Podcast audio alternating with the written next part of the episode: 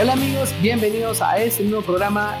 Yo soy Jean-Pierre Flores y el día de hoy nos acompaña Lucas y Ivy Bryan. Estamos bienvenidos a este nuevo programa de Entre los Tres Palos. El día de hoy ha habido una agenda muy apretada donde es las competiciones europeas, donde hemos visto partidos de Juventus versus Porto, Borussia Dortmund versus Sevilla. Y además el día de vamos a hablar sobre los partidos del día de mañana eh, de la Champions League. Bienvenidos amigos.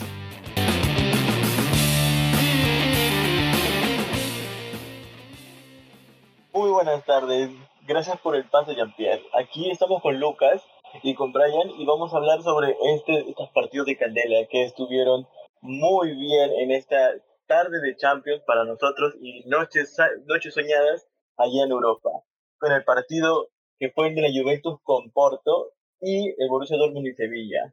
Aquí en el punto, mi punto de vista es que el partido más destacado para mí fue el de Porto contra Juventus. Porque Porto se plantó muy bien y frenó al crack de cracks CR7, ya que con Juventus y compañía no pudieron ni siquiera remontar lo que pasó en el primer partido allá en Portugal. En cambio, acá en Turín, en Italia, la Juventus intentó muchas veces, pero parece que Cristiano y Morata no llegaron a congeniar en nada. Prácticamente parecían desconocidos. Pero aún así, este Federico Piata, creo que se llama. Federico Chiesa. Federico Chiesa. Sí, Federico Chiesa eh, ah, hizo los dos tantos de la Juventus y se puso de héroe hasta el final cuando el delantero del Porto hizo una gran actuación y con un penal al primer tiempo y encima poniendo el segundo para el Porto a los 115 minutos de la prórroga hizo un partidazo y eso que el Porto jugó con uno menos en el, desde el segundo tiempo ya que en el segundo tiempo al minuto 54 Taremi comentó, hizo, perdón, hizo una falta antideportiva y hizo que lo expulsaran a esto. Claro, fue el delantero. Hizo un codazo, tiró, el balón, pero tiró el balón. Yo escuché por radio que tiró el balón y el árbitro ya, ya le habían sacado previa amarilla. Y por eso lo expulsaron. Más por el reglamento, más que por falta. Claro. Y también Morata no se perdió un gol, sino es que hubo un gol anulado, ya que estuvo en posición adelantada. Si no le hubiese dado una ventaja más a la Juventus.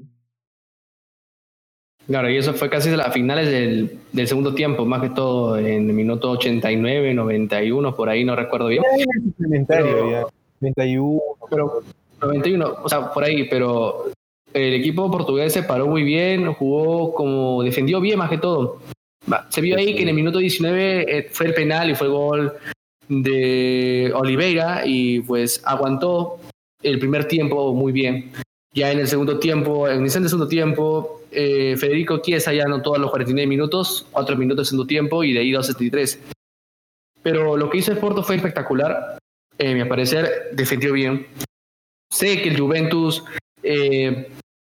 fue fue muy apresurado, eh, no, tuvo las oportunidades, tuvo, tuvo las oportunidades de, anotar, pero la defensa del Porto fue otro level, por así decirlo.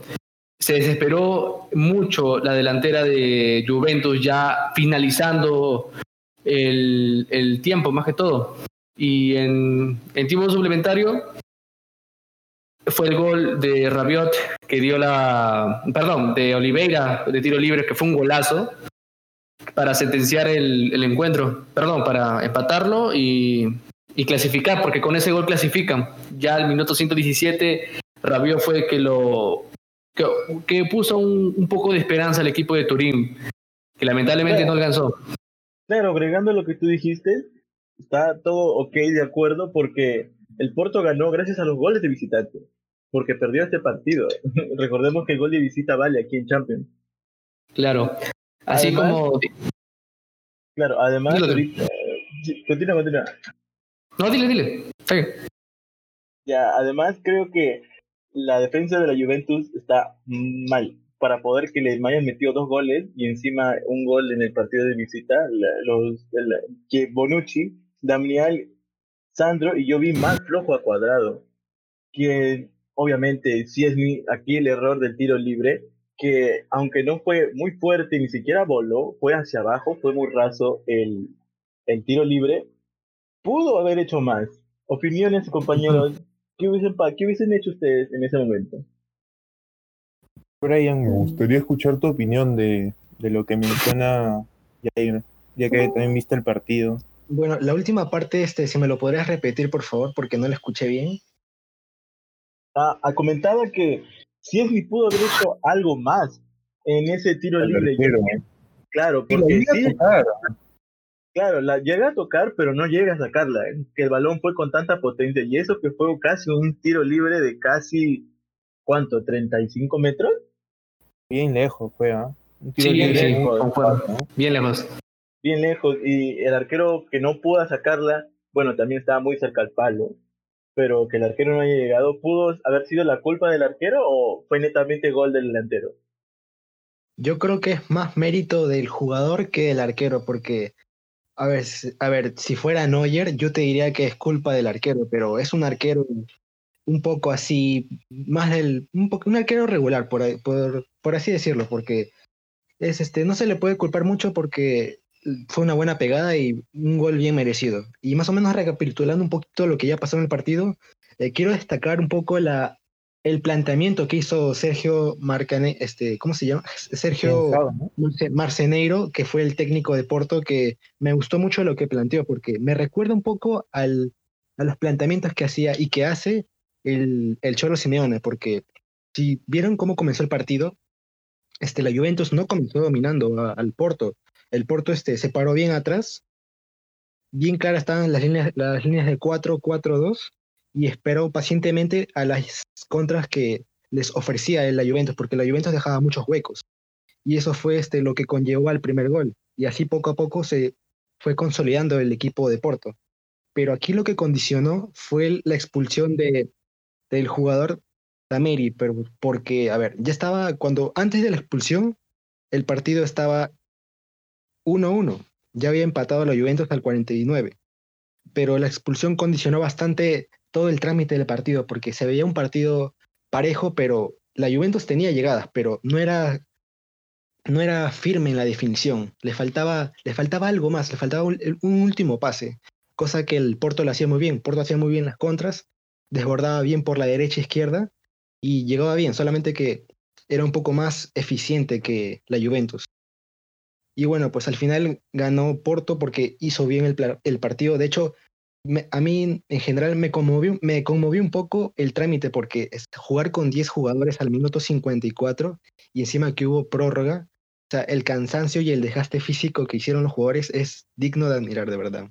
Y también vi que cómo corría toda la cancha este jugador, que, es, que el 11, este Marega, todo, todo lo que corría, los delanteros que subían y bajaban. Eh, la verdad que es una victoria muy merecida del Porto y eso es todo lo que podría acotar en esta ocasión. Gracias. agregando lo que tú dices, muy merecido el planteamiento, en serio. Es tener un expulsado y a pesar que sea un delantero tuyo, tratar de consolidar a los defensas atrás y jugar a una buena presión, ya que prácticamente la posición la tenía más la Juventus. Fue un buen planteamiento del DT. Mm, a ver, como ustedes dicen, ya como creo que ir finalizando nuestra conversación sobre este partido, destacaría también mucho a los centrales, sobre todo Pepe, me pareció, no vi todo el partido, más que todo me centré en los últimos, en la prórroga más que todo. Cada centro que metía la Juventus, por los dos lados Pepe sacaba de todo, los centrales estuvieron muy bien. El Porto defendió, incluso yo lo vi por momentos defender hasta con seis atrás, creo que supieron controlar bien a los, a los delanteros. El, o sea, tuvo los dos goles de Juventus, para mí son desconcentraciones. Es, algo normal del juego. Todos en algún momento se van a equivocar en alguna jugada y aprovechó muy bien. Me parece que en Juventus la figura es este, el delantero que metió dos goles, Federico Chiesa, que incluso descontó en Portugal. Parece que si no hubiera estado fino, tal vez Porto clasificaba en los 90 minutos en general yo diría que Porto fue, tuvo al menos las ideas más claras en los 180 minutos, aprovechó muy bien las ocasiones que tuvo, muy efectivo y yo creo que justo vencedor y está bien en los cuartos de final. Claro, concuerdo con lo que dice Lucas. Eh, Porto puso una defensa de seis, hubo un momento que poner seis defensas y defender con todo. Pero acá quiero destacar lo que dijo Jair anterior, eh, con anterioridad, dijo que más que todo el Porto gana por el gol de visitante y pues es por reglas de la UEFA que, que si, marca, eh, si quedan empatados y el que marca más goles por el visitante es el, el equipo que clasifica a la siguiente etapa pero el gol lo marca, ese gol de diferencia lo marca en tiempo suplementario. Y acá quisiera poner en debate si ustedes estarían de acuerdo de si estar, eh, metes el gol de visitante en tiempo suplementario. Eh, ya no cuente, ya como. Ya no, cuente por, lógica, porque ya estuvieran empatados y perder, eh, que le meten ese gol en tiempo suplementario sería diferente, pues. Es un buen, punto, de vista. Sí, de verdad que son muy... Sí, los comentaristas lo habían narrado este, en el partido, pero a ver, yo no estoy de acuerdo con que, con que se cuente como si fuera otro partido. O sea, yo sí estoy de acuerdo en que cuente el gol de visita porque, o sea, la desventaja ya está. O sea, tú estás viendo a otro país en una cancha que no conoces y esa, eso te condiciona. O sea, ya sea por la altura, aunque no hay mucha altura por allá, pero igual, este, el jugar en otra cancha que tú no conoces, que no es tu casa, te condiciona como jugador. Y yo creo que el gol de visita debería valer. Y aparte que, si ponemos como ejemplo este partido, que, o sea, más, más desventajas, más handicap, no puede, no puede tener el Porto, porque aparte de ir de visita, jugó con un hombre menos prácticamente este, casi todo el partido, porque al minuto 54 ya estaba con 10 hombres. Ya de ahí jugaron hasta los 90 y más 30 minutos más. O sea, casi 40, casi, son como 70 minutos que jugaron con un hombre menos. Así que yo creo que no debería cambiarse esa regla del gol de visitante. El gol de visitante debería seguir valiendo. Así se aumente a prórroga o no. Mm, yo concuerdo también lo, lo que dice Brian. Me parece que Sí, totalmente de acuerdo. Es, un, mérito marcar de visita, ¿no? Yo pienso más por eso. Es una ventaja, mayormente, claro. Sí que es una ventaja y lo pone difícil en el partido de visita, pero, o sea, tú hiciste más que el otro equipo en el anterior partido. Eso es lo que yo creo yo. Y mereces estar en, el siguiente, la siguiente fase si te ocurre estos casos. Si nomás en el partido de vuelta la Juve fue un desastre. Eh, aprovechó todo prácticamente el Porto y logró consolidarse para poder llegar a este punto y pasar a cuartos de final y ahora ver quién será el rival del Porto. Eso sí lo que más me pone en la expectativa, porque este Porto se ve que tiene, tiene carácter para llegar a, hacer algo más lejos, pero veremos a ver qué sucede. Claro, de hecho, en la, serie... Continúa, Lucas. Ah, bueno, no, como, como dice eh, Jair, yo veo este equipo muy complicado. ¿ah? O sea, pueden haber, hay equipos que sin duda ustedes saben tienen mejores planteles que este Porto, pero va a ser muy complicado que lo eliminen. No, no, no veo a, varios equipos metiéndole cuatro o cinco goles, sinceramente. también, yo pero este Porto si hubiera aprovechado de local hubiera metido, pudo haber hasta haber puesto el partido de ida tranquilamente 3-0 en algún momento. ¿ah? Creo que es muy justo ganador el Porto. Además que todo, hay que recordar que puede ser Porto el equipo sorpresa y puede llegar hasta semifinales de la Champions League, porque recordemos que en el 2019 Aya fue la sorpresa y en el 2020 fue el Lyon, y posiblemente ese año el Porto sea el que eh, suma ese lugar de, de la sorpresa de la Champions League. Pero miren, este, más bien, volviendo, volviendo al tema del gol a favor y visita, justo en la mañana estaba hablando con Lucas y nos recordamos un poquito el partido de, así de la nada, un flashback del partido en el 2013, en la final, no sé si se acuerdan, entre el Garcilaso y la U. El partido de, local que se jugó allá en, en Huancayo, si no recuerdo, no, en Cusco.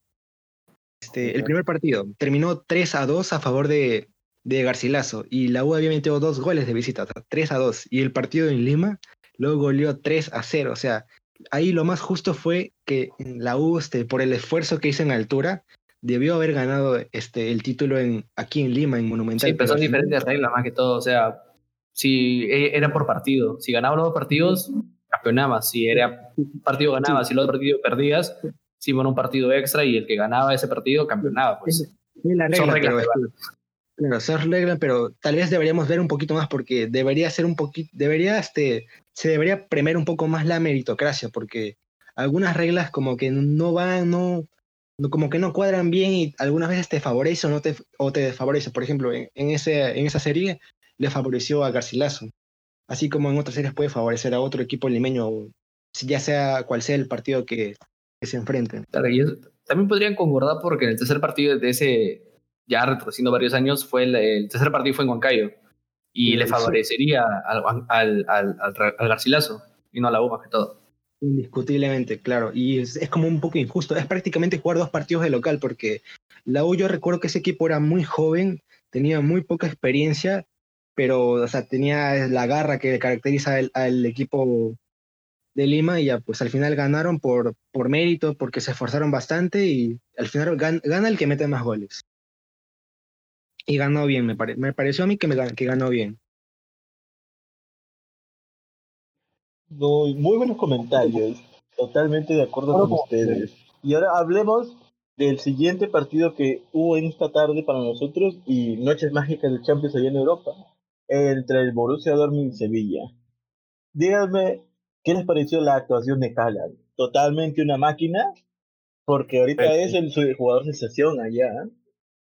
Creo que debería hablar un poquito primero de lo que fue el partido, antes de, que Haaland también me parece un tema muy interesante para debatir. Un poco del partido, fue un partido medio extraño. Este partido, el primer tiempo, me, recordó un poco al partido de, que, que, se jugó el, el, fin de semana entre el Dortmund y el Bayern. Por momentos, Sevilla lo arrimó, lo tuvo ahí, en su área, el Dortmund, casi los 45 primeros minutos el Dortmund y de la nada aprovechó una salida, una mala salida del Sevilla. Fue el gol, o sea, un pase profundo para Royce que pasó para Haaland que definió solo. En el segundo tiempo hubo, una, hubo algo bien extraño, no sé si lo habrán visto. Hubo un penal, un penal que no le penal que no, le cobraron, sí. Luego hubo un gol que metió, que metió, que le, eh, que le hizo falta el defensa, y luego cuando el árbitro va a ver el VAR, anulan el gol que hizo y cobran el penal. Lo más gracioso para mí es que el arquero se adelanta y vuelven a repetir el penal, y ahí sí Haaland definió. Incluso el arquero le, le gritó que, que le había tapado el penal. Eso Haaland el gol, cuando mete el segundo, el segundo intento, le grita el gol al arquero el árbitro le saca a María por eso.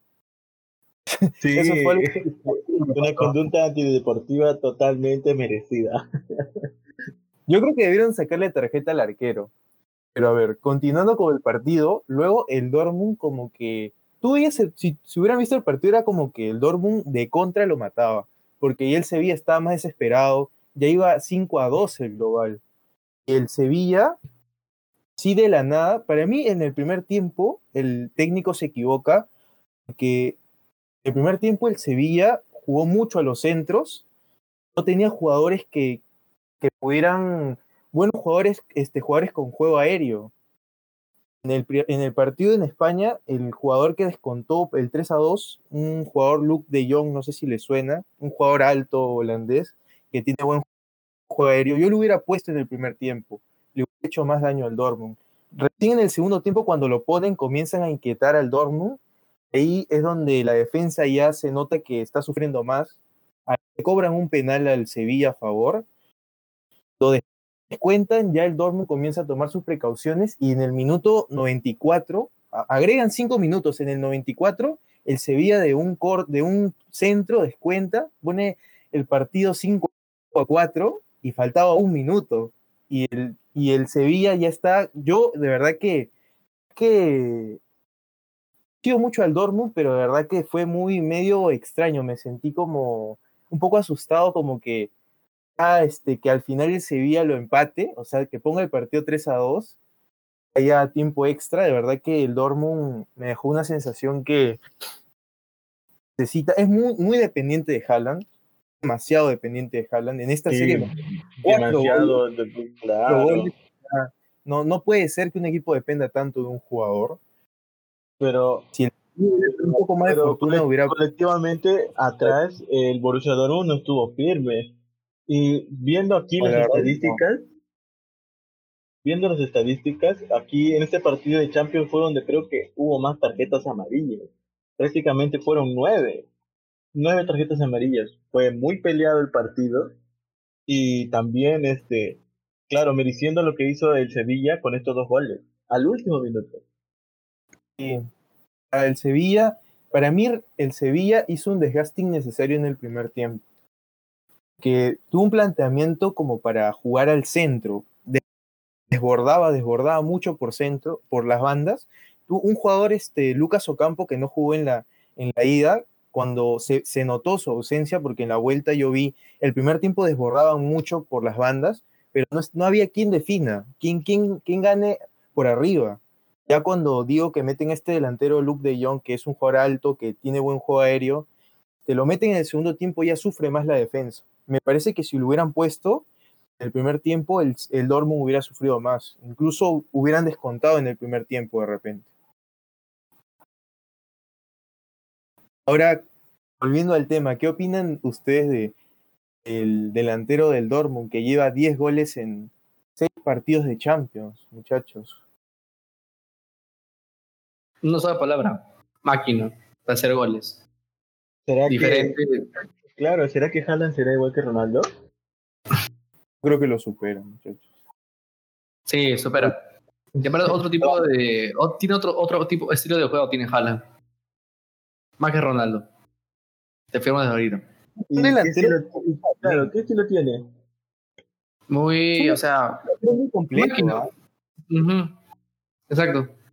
Es muy O completo. sea, aparte de, de definir, sabe, sabe asociarse bien, hace paredes, o sea, sabe jugar bien con los compañeros, asociarse en el área y define y mete todas. O sea, tú no ves que, que falle goles. Es muy raro que, que falle goles. Es muy efectivo. Pero quería hacer algo, estaba pensando en esto, a ver, si yo les, imagínense que ustedes son Zidane, por ejemplo, todos ustedes lo- con los que estamos conversando. Yo soy Florentino Ya, Pérez. ya. Y les digo, les digo ahorita, les doy 200, 300 millones de euros. O 200 ya, lo que quieran. Y Tráiganme a Mbappé o a Haaland. ¿A quién me traen ahorita? Y yo les diera Me, eso. me- me gustaría empezar. Lucas. Me gustaría empezar con usted respondiendo a tu, tu planteamiento. A ver si me lo permiten. Sí, sí, habla, por supuesto. Gracias, este, mira, tal vez ustedes se sorprendan, pero a mí, a mí, este, para mi gusto, a mí personalmente, Haaland no es un jugador que, que me gusta. O sea, te puede cumplir con los goles, pero aquí va este, más un tema de, o sea, yo siempre, si yo fuera técnico, no este, me, me enfocaría en hacer super equipos o comprar a, a los mejores, este, entre comillas, porque yo creo que hay que ver un poco más allá del futbolista. O sea, si tú ves por dentro cómo es el futbolista, o sea, yo veo a Haaland un poco, no sé, cuando le gritó el gol al, por, al arquero, se ve un poco que se, la, el se la devolvió, ¿ah? Se la devolvió. pero, o sea, pero igual hay que controlar esas emociones y el ego y tal vez un poco la inmadurez del futbolista. O sea, está bien, tiene 19 años, o sea, es muy joven, pero Mbappé también es muy joven, ¿ah? Ojo con eso. Mbappé es un poco, Mbappé un poco es, es más mayor, pero yo veo a Mbappé un poco más humilde que Haaland, la verdad. Haaland lo he visto un poco como presumido, un poco egocéntrico, presuntuoso. No me gusta ese tipo de jugadores, la verdad. O sea, yo prefiero un jugador que, que tal vez no sea tan bueno, pero te aporta buena química, apoya este, no solo en ataque, sino en defensa, aconseja a sus compañeros y no, no todo es, no todo es, o sea, el fútbol se trata de meter goles, pero creo que hay algo más allá. O sea, está bien ganar, pero también ganar bien, pues. Y que el jugador Mencionaste eso, ese, escucha, antes de que sigas, mencionaste eso de la defensa. En muchos momentos, como dije que el Sevilla estaba metiendo muchos centros, Haaland ayudó mucho en defensa. Es un jugador alto que en juego aéreo te puede ayudar mucho a aportarnos.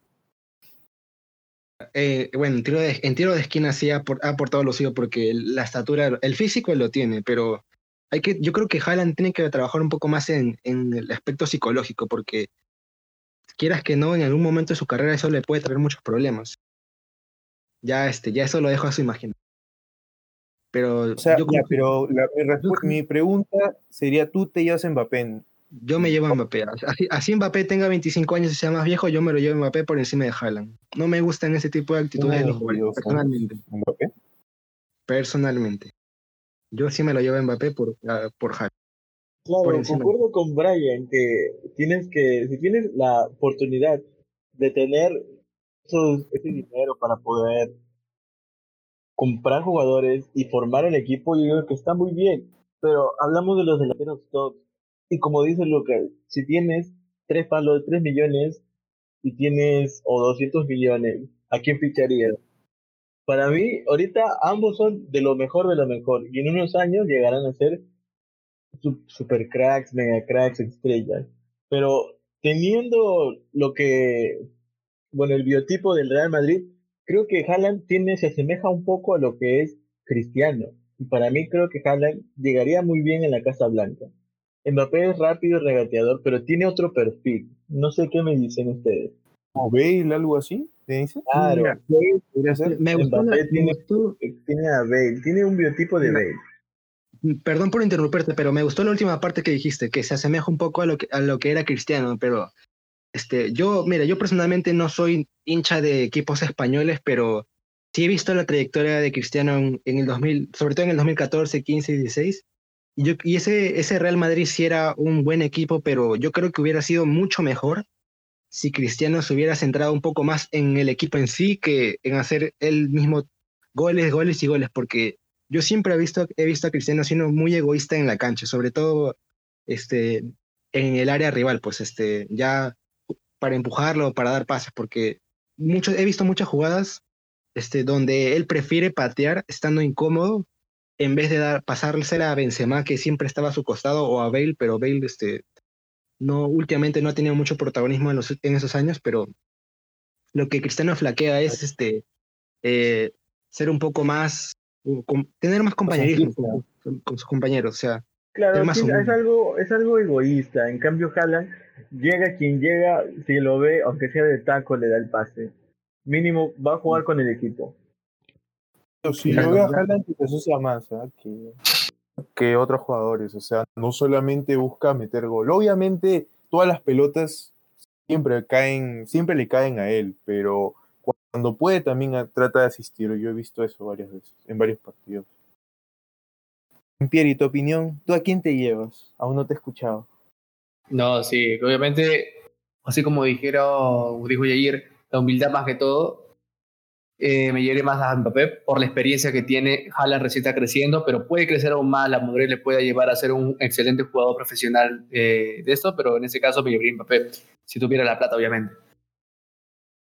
Pero quisiera hacer otra acotación, una pregunta sobre, así como en el 2010 hacia adelante, hacia el 2019, o sea, el enfrentamiento mundial de entre dos jugadores fue Cristiano y Messi. ¿Ustedes creen que ese, esa década sea Haaland versus Mbappé o, o u otros jugadores? Yo creo que sí. ¿ah?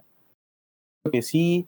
Depender también en. eh, También a recordamos que está, hay, hay otros también. Joao Félix, uno de ellos. También Pero no- Ansu, Ansu Fati. mucho, hay jugadores jóvenes, ¿ah? Muy Claro, jugadores pero- jóvenes, mucho futuro. que Pero no aquí- destacan. Todavía no están en ese, momento de que brillen como lo hace Haaland y Mbappé. es que hay un pequeño Ah, problema. mucho. O sea, si se dan cuenta, este, Haaland brilla porque en realidad el Dortmund no tiene, mu- no tiene muchas estrellas que digamos. O sea, aparte de Reus, no tiene a nadie más en quien confiarse el balón. Por ejemplo, a ver, este. No tiene a Jadon en- Sancho, ¿ah? no olvides eso, pero no, no es tampoco como que él es más un jugador que trata de asistirlo. No es tan goleador que digamos. Sea, independientemente. claro, es como su asistidor personal. todo lo que voy es la oportunidad que le hagan jugar, porque miren, por ejemplo, a, a Foden que está en el City. Él no es, digamos, un titular indiscutible. A veces lo ponen, a veces no lo ponen. Y a pesar de, su, de su juventud y el talento, este, a él, él, mira, si tú lo pones a él de titular, yo estoy seguro que la rompería por la experiencia que ganaría poco a poco. Mira, a Haaland lo han puesto de titular y miren cómo está rindiendo.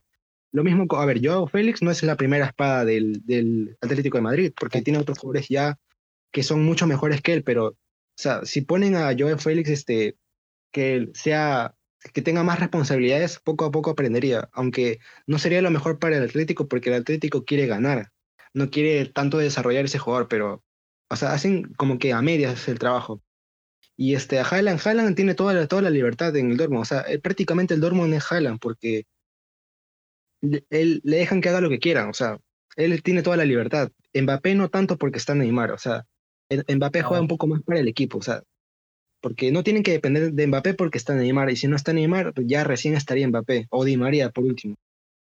Aquí yo, más que yo veo es este, la oportunidad que le dan al jugador. Y es este, gracias a eso es que Haaland está brillando, porque si Haaland lo ponen de suplente o lo ponen ponte en el segundo tiempo recién, ya no creo que estaría haciendo cuatro goles o dos goles, como lo está haciendo ahora. Gracias. Mm, sí, me, gusta tu opinión. Yo siempre he visto que el Dortmund ha fichado buenos delanteros, me parece que ahora se sacó la lotería, por así decirlo. Es un delantero que para mí yo creo que si lo pones en cualquier equipo va a rendir. Pero obviamente si va a un equipo, digamos, de media tabla para abajo, le va a costar un poco más, pero para mí es un crack. Y bueno, como lo, último que dijo Jean-Pierre, si en estos años que vienen va a ser entre Mbappé y Haaland, yo creo que sí. Y pasando a otro tema, muchachos, ¿qué opinan de los partidos de mañana de Champions? ¿Qué, ¿Qué, piensan del partido del PSG Barcelona? ¿Habrá remontada o ahí queda nomás Messi? En el partido PSG-Barcelona, solo espero que Barça o sea, remonte, como, o sea, solamente quiero ver un buen partido más que todo, en esos casos y Queda un buen partido. Ya si el Barcelona gana, o sea 1-0, 2-0, 3-0, que lamentablemente no alcanzaría para clasificar, que lo haga. Y, y si hay la oportunidad de, que el Barça de que el Barça le, le, remonte el, marcador, que lo haga también. Y el otro partido de Liverpool versus Leipzig, Liverpool lo, lo va a liquidar en, en primera, pero, pero hay que recordar que tiene una mala racha de, de partidos jugados del local, el Liverpool. Y, puede ser que el, el lo, lo, remonte, lo voltee el partido, el marcador global. Seis partidos que no, que no gana el Liverpool en, su casa. Y puede ser diferente. Brian, tu, tus opiniones de mañana, ¿qué piensas que va a pasar? ¿Habrá remontado o tú crees que ahí quedan? ¿Qué pasa sí o sí? Bueno, me gustaría empezar con el del Barcelona y el París. Yo la verdad pienso que, a ver, me, me hubiera gustado que esté Neymar, pero y como no va a estar ya, pues este, no creo que sea un resultado abultado, pero para no hacer la larga, yo básicamente pienso que el Paris Saint Germain va a mandar a su casa el Barcelona, con 2-0 o 3-0 por ahí. El Barcelona ahorita actualmente ahorita el Barcelona actualmente no tiene equipo ni jugadores que, pueda, que puedan jugar. O sea, para mí ni siquiera creo que tiene con qué pelear la liga. Pero, hay que recordar que puede ser que el PSG se confíe mucho y el Barcelona aproveche ese, ese, esa confianza que tiene y puede ser que le haga un buen partido, le juegue diferente. El Barcelona viene bien en la liga, varios partidos. Viene bien, por e-, eso mismo. Remontó la Copa del Rey al Sevilla. Yo no pensé que... Sí, va, a tener, va a tener esa motivación de, sacar la, vuelta. Sevilla no es Claro, eso, eso es lo que concuerdo con lo que dijo Brian. Sevilla no es el Paris Saint Germain, no tiene las figuras que tiene el, PSG. Recuerden, ah. que ahora no está Neymar jugando para, no está Suárez ni Neymar jugando para el Barcelona. Messi es un Messi más viejo, no corre tanto como hace tiempo. Este, e, es un equipo ya para mí es un equipo roto porque yo ese Barcelona este, más que todo, o sea, en la liga tal vez esté cerca de, o tal vez tenga posibilidades de tal vez ganarla, pero para mí es un equipo que no, no es un equipo de cuartos. Para mí es un equipo de, de octavos, o ya como mucho, exagerando de cuartos, pero más que el París no es. Y yo creo que el París en Germain como mínimo, creo que va a ganar 2-0, de verdad, porque yo no veo que Messi sea, se haga un partidazo ni que Ter Stegen sea, sea, el nuevo Neuer o no sé la verdad, pero es que yo en Barcelona, yo, lo veo, Yo Sí. Barcelona lo veo, lo veo que se quede en octavos y a su casa. De verdad, humildemente. Como Bueno, para se ir verá mañana. concluyendo- a ver, como para ir sea- concluyendo, yo creo que el Barcelona no, no está, no tiene equipo para pelear Champions, sobre todo. Aparte, yo creo que la Liga de España ha bajado mucho su nivel. Yo diría, ahorita está, es la tercera mejor liga, por debajo de Inglaterra es el mejor, la mejor liga de, de lejos. Pero España ya bajó un, un nivel más, ¿ah? Un nivel más. Me parece que ahorita Alemania está mejor que España incluso. Bueno, el partido del Liverpool, yo creo que el Leipzig podrá dar la sorpresa, pero creo que Liverpool tiene las de ganar, ¿no? Sería todo, creo. Sí, también. A ver, muchachos, bueno, ahora, hablando de Para la ir cerrando un poco, vamos a hablar sobre la mejor liga del mundo. Nuestra liga. Liga 1, Benson, ¿no? y que ya empieza este viernes. Dicen por ahí que el rayo, este, el zorrito, se fue para Yo, Alianza. yo. No, pero ese es Liga 2. O sea, se está hablando de la Liga 1, no Liga 2. Ah, Ya, verdad. esto, li- Estamos hablando de Perú en general, por favor, nada de que... Ya, está ahí, está ahí. Hay que hablar de primero de los fichajes. A ver, dos fichajes hubo hoy. ¿no? El de Zorrito y el de Yoshino Arrea a Huancayo. Huancayo, ¿no? Qué traición, ¿no? Huancayo, campeón de la Liga 1, ahí se las dejo. Huancayo tiene un equipo, digamos, Huancayo construyó su base técnico, creo, ¿ah? Yo creo que Huancayo, mínimo sudamericano. Sí, claro, es obviamente. O sea, desde hace varios años. Huancayo. Sudamericana. De primera fecha. Hablando de fichajes, este, más bien, no, no es un fichaje de hoy, pero fue creo que de ayer que el Sport Chabelines fichó a, al Pogba peruano. O sea, ojo con eso, ¿ah? Sánchez, ¿es, es, ¿Es un oficial? es fake o es verdad, ah? No, yo he visto que es. No, Es verdad, no, porque- confirme eso. No, yo no he visto, o sea, la página Ah, oficial de Chabelines de. Ascuez No, y no Vaca aparecía. al Chabelín. ¿Humo? Yo, fi- yo vi que la página oficial fichó, porque el- Sí, Ascuez y, Chabelín- y, y Juan Manuel Vargas al Chabelines, creo. Ah, Eso eso, era humo. Eso es lo que estaba viendo, era humo. Y es, es fake. Claro, es, de es fake. La policía- Aldo es el único titular del descenso de Alianza Lima que no tiene equipo. O sea, Chale. uno no tiene equipo aún. Y no lo quiere Ujú. Alianza. no sé qué está esperando el Bayern en ficharlo. Ah, bueno. ¿Y cómo ven la primera jornada de, de la Liga Peruana? jornada, Deportivo Municipal con Sport Huancayo y Binacional con Sporting Cristal. Ver, primero hablemos del Muni, ¿ya? He visto, Claro. el Muni ha pegado buenos jugadores, ¿ah? Este, Erinson Ramírez, que en el UTC estaba jugando bien, y a Franco Navarro. Lucas, este, ¿ah? perdón, Lucas, perdón por cortarte, pero el tiempo como que se nos está yendo mucho. Así que vamos este, rápidamente con las fijas de la primera fecha de la fase 1. A ver, este, me gustaría empezar primero con el partido del Municipal contra Huancayo, que se jugó en el Monumental. Eh, la verdad, yo veo, yo veo un poco más sólido al Huancayo, así que mi fija para ese partido es Huancayo. Para mí es municipal. Lucas, Para mí, Municipal eh, o empate. Yo creo es que Sport no, para, Huancayo. para mí Huan- Huancayo, empate, Huancayo o empate. Yo, yo le diría Huancayo o empate porque ya tiene más tiempo trabajando. Ya, la siguiente, Cinciano contra UTC. Para mí, yo creo que yo creo que es empate, porque los dos equipos Empate. no he, visto, no he visto que han hecho muchos fichajes, así que yo creo que empate. Lucas, para ti. No, yo, yo le voy al Cinciano. Cinciano Cinciano. hizo algunos fichajes interesantes. ¿ah? Ya, siguiente, el, Man- el Manchester City peruano contra Binacional. Pero por, Para mí- respeto. Sporting- Para mí, gana- Con Cristal. Sporting Cristal. Cristal, claro, Cristal. Que El campeón actualmente del fútbol peruano y la vergüenza de América, el Binacional. Para mí gana Cristal 5-0 con tres goles de Olivares y dos de Corozo.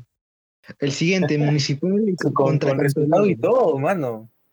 Yo le voy a, yo voy a Cristal. Yo creo que mínimo tiene que ganar. No.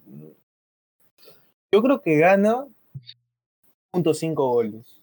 A Cristal 2.5 goles.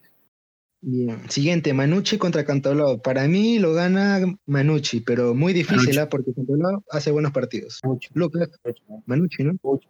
Ya, el Yo digo que hay siguiente, un Manuel. empate, entre ellos hay un empate. Me parece bien. Ayacucho contra San Martín. Yo creo que Ayacucho Mm. por la altura. No, no, no, va a venir no, bajoneado. Ayacucho va a venir bajoneado por la goleada que le van a meter. Así que Ah, yo empate. San Martín, No, claro, o, hay sea, o gana San Martín empate. o empate. O empate. ¿Por qué no hablamos del partido de mañana? de- Hay que apoyar a los equipos peruanos. Ah, mañana juega el gremio contra Ayacucho. ¿Quién sabe? ¿Quién sabe darle Ayacucho. y pierde solo 2-0 o Hay que, 1-0? ter- hay que terminar, este, el tiempo se está haciendo muy, muy corto, así que seguimos. Universitario contra Melgar. Buen Uh, mejor mejor gana la- la U. Para mí gana la Claro, claro que también Yo, gana le- la yo le voy a meter una fichita al Melgar. A mí le gana el Melgar. Si hay empate, goles. Ya, entonces empate. seguimos. Lucas, ¿tu fija cuál era? No escuché bien. Yo- Yo le tiro una fichita al Melgar. Melgar o empate. Melgar o empate. Ya, ya. Sport Boys contra La Vallejo. La Vallejo gana, para mí. O Vallejo, Vallejo. Lucas, Empate, mira, yo, yo voy a ser diferente. Empate o Sport Boys. ya, me parece bien. Boys. Ojo que Vallejo viene con ritmo. ¿ah? Ojo que Vallejo viene con ritmo. Tomar Lucas, tu, tu fija. Rápido para terminar. No, Vallejo. Vallejo gana. Vallejo, ya. Ya, la última. Alianza Universidad contra Cusco Fútbol Club. Para mí, yo creo que es empate. Empate. Partido muy cerrado. Cerrado. Ya, también empate. Empate Alianza- también Alianza Atlético contra Carlos Stein. Ya, ¿Qué se este, va a definir cuando lo de la baja, creo? Lo de. Pero lo del que sí iba, Sí va a jugar igual. sí, igual sí va a jugar. A la misma hora, justo cuando sale la resolución de Alianza. El último, para- el último contra el ascendido. Pucha. Lucas, Muy fija para cerrar. bien. Ah, Empate. Tengo Suyana. empate. Suyana. Suyana también. ¿Empate, empate o Suyana? Sí, Suyana creo. Suyana. Empate, empate. Ya, entonces eso sería todo por hoy. Este, yo creo que no hay nada más que hablar, ya hablamos de todos. Así que ya. No, A ver, no, el partido de mañana, antes de concluir. eh, ¿Le tiran alguna fichita al Ayacucho o ustedes creen que ahí queda el partido? El gremio. Ah, gremio. Gremio, totalmente. de Gremio nomás, no acuerdo. se hable. Sí, Yo te sí, diría que gremio. yo te diría empate. Este, bueno, bueno. Este, Bueno, chicos, eh, este fue todo el programa del día de hoy. Espero que les haya gustado esta pequeña conversación o pequeño podcast que hemos hablado de diferentes temas de acerca del fútbol de esta semana. Y no se olviden seguirnos en nuestras redes sociales, en, en diferentes plataformas. Y nos vemos en la próxima oportunidad. Gracias.